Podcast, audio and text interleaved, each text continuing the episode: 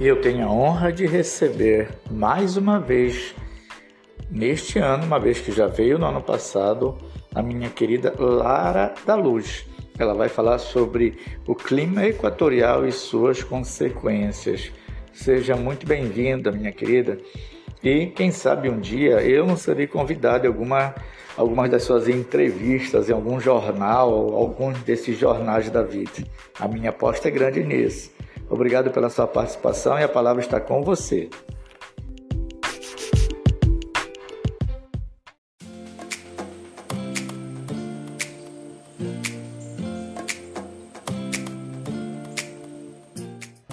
Olá, querido ouvinte, tudo bem com você? Eu me chamo Lara da Luz, eu sou aluna do professor Ângelo Góes e ele me convidou a participar do podcast Enem com Açaí. Ele me pediu para falar um pouco sobre o clima equatorial e as suas consequências, tópico esse que pode ser importante para você que vai realizar a prova do Enem ou caso você só queira saber um pouco mais sobre o assunto.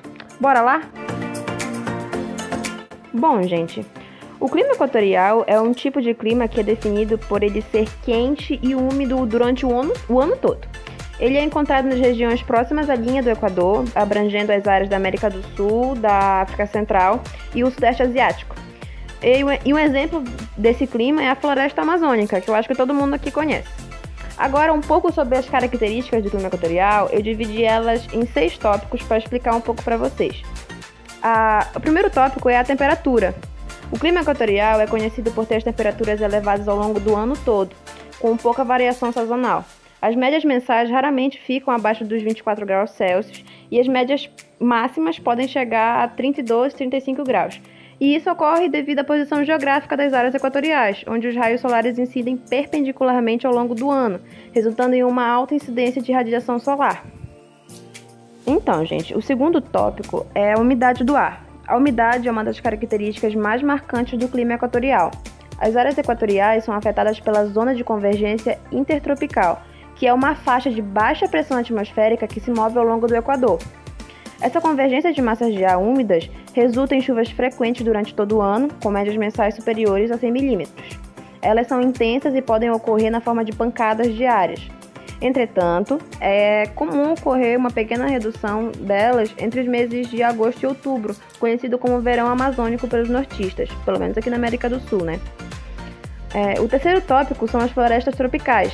Devido ao clima equatorial, as florestas tropicais são o principal tipo de vegetação encontrado nessas regiões. A combinação entre as altas temperaturas e a umidade constante dá condições ideais para o crescimento exuberante da vegetação.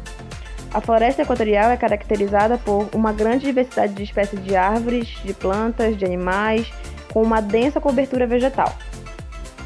Bom, gente, o quarto tópico é a precipitação.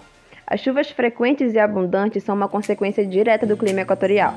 As chuvas têm um papel importante no fornecimento de água para a vegetação e na manutenção dos ecossistemas das florestas tropicais. No entanto, a alta quantidade de chuvas também pode ocasionar problemas como a inundação e a erosão do solo.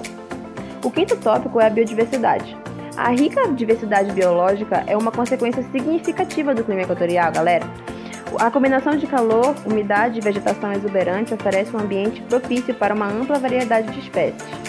As florestas abrigam uma grande quantidade de animais, incluindo mamíferos, aves, é, répteis, anfíbios, insetos e uma, outra, uma infinidade de outras formas de vida, incluindo plantas, fungos, enfim. Gente, o sexto tópico é o solo. O clima equatorial influencia a formação e as características dele. A intensidade das chuvas podem elevar a lixiviação. Um parêntese rápido aqui, para quem não sabe o que é lixiviação, a lixiviação é um processo erosivo ocasionado a partir da lavagem da camada superficial do solo, pelo escoamento de águas superficiais, tá? Enfim, as chuvas podem elevar a lixiviação dos nutrientes do solo, tornando geralmente pobre em nutrientes. No entanto, a decomposição rápida da matéria orgânica resulta em um solo rico em humus. Apesar disso, a exploração excessiva do solo e o desmatamento podem levar à degradação e à perda da fertilidade. Enfim. Gente, apesar de tudo isso, o clima equatorial também tem problemas, né? Porque, assim, a alta umidade e as temperaturas elevadas criam um ambiente perfeito, digamos assim, para o desenvolvimento de doenças, doenças tropicais, como a malária, como a dengue e a febre amarela. E é isso, gente. Em resumo, o clima equatorial no Brasil é predominante na região norte e é caracterizado, como eu já disse, por ser quente, úmido, com chuvas abundantes ao longo do ano. Condições essas que são responsáveis pela exuberância da floresta amazônica e pela formação dos rios que banham a região, que proporcionam alimento e a possibilidade de comércio para as pessoas que vivem dele, e além de ser um transporte também por meio de barcos. Você ouviu até aqui, muito obrigada por sua atenção. Eu espero ter ajudado um pouco na compreensão desse tópico. Professor Ângelo, muito obrigada pelo convite. Adorei participar do seu podcast e até a próxima.